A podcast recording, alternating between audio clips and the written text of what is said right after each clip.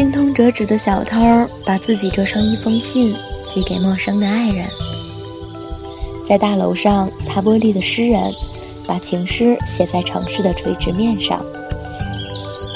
十万年后的太阳系，一个很会讲故事的小孩，用想象力摆下擂台，独自坚守一个星球。某个公寓里的女人和一本电话黄页住在一起，他的手指一到哪个电话，就能进入电话拥有者的梦。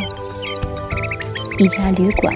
有着无穷无尽的房间，打开门便能到达或城市或山野的各色风光。这里是童话小镇，我是汤喜宝。有些人不在身边，但很重要，那就每天送一个故事给他们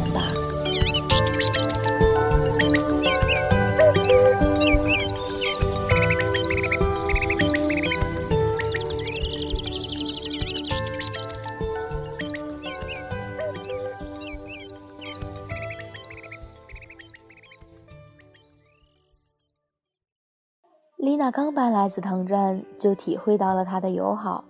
晚宴、小型舞会、下午茶，人们争相把新邻居请到自己家里，几乎没有一天空闲。尽管他没有特别的魅力，也不年轻，也不擅长交际。一来二去，丽娜猜他知道了原因。人人都想向新来者炫耀他们的宠物。布劳恩的狗能用拼字卡把报纸标题拼出来，如果字母多，它还能简短的加上一句评论。奈奥的乌鸦能打开冰箱里的易拉罐，比会扔石头的祖先更聪明，也更卫生。它一开始就会使用吸管。赵一家的猫胖得离谱，但爪子灵巧，会玩俄罗斯方块。布瑞欧家的马甚至能玩扑克。赢了不少人的啤酒喝。莱娜发现，这小镇上几乎无人不养宠物，而宠物们都聪明异常。她终于忍不住问起原因，人们很乐意地告诉她，这是利欧的功劳。利欧在街口开了一家饲料店，并以店为家。最早发现那些饲料有神奇功效的是奥森农场。那一年。待宰的六十头肉猪居然偷来钥匙，自己开了猪圈，兵分几路，穿州过县，途中声东击西的伪装，最终也没被抓回几头。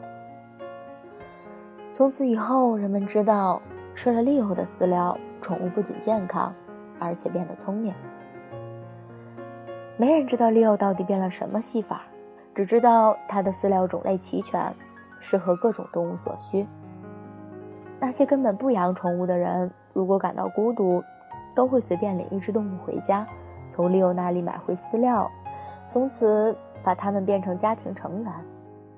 甚至睡大街的流浪汉都会问利欧讨几片面包来喂自己的小老鼠，这样他们就能找到那些人们弄丢的硬币和扔掉的刮奖券了，还会装在一只旱冰鞋里拖回来。由此，几乎所有人都变成了利欧的忠实用户和热心推销员。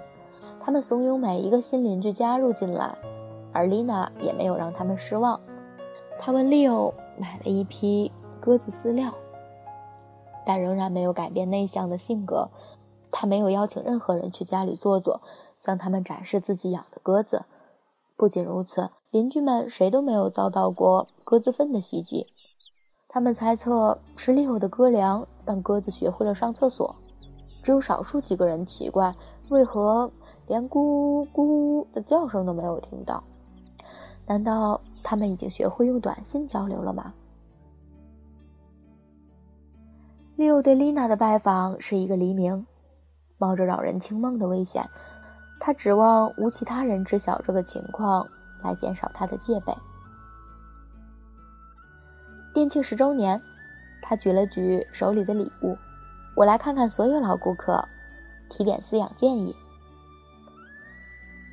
谢谢，我不需要。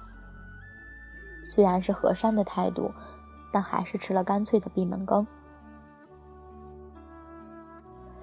利欧庆幸自己选择这时辰的英明，有关店庆的谎也不必用额外的优惠活动来偿还了。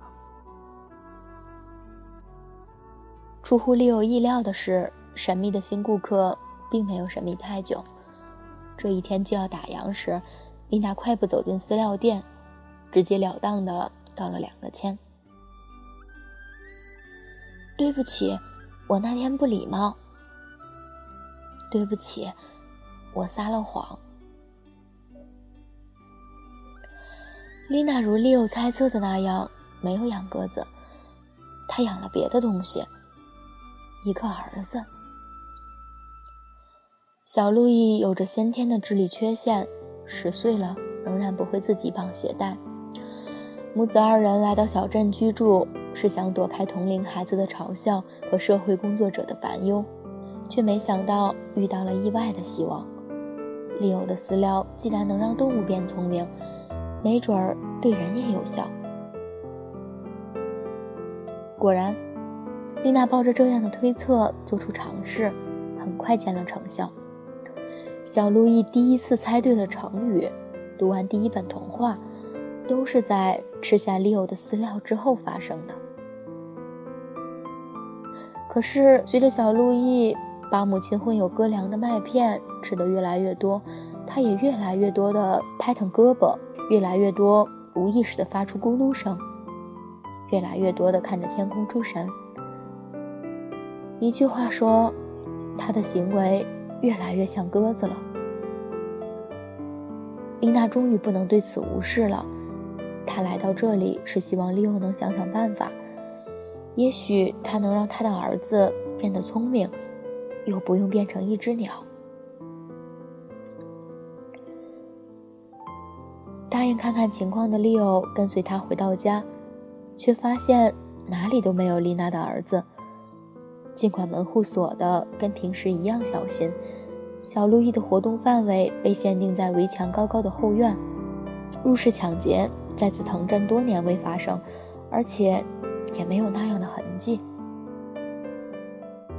和小路易一同不见的，只有那些剩余的鸽粮。他们还没有被做成麦片粥，分量足够一个月。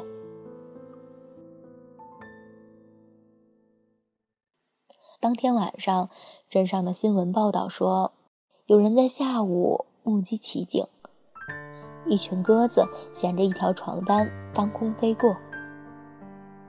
又有送牛奶的飞行员和教堂的操钟人证实，那床单上有个男孩坐着，一如野天鹅和艾丽莎的故事。在电视机前苦恼着的丽娜这才知道，小路易的成长超过了他的预料，他交到了朋友，因为他不是个自私的孩子，学会了分享。同样，在电视机前的 Leo，面对苦恼也是束手无策，但打来电话安慰。鸽子认路的本领很好，不管飞到哪里，它总会回家的。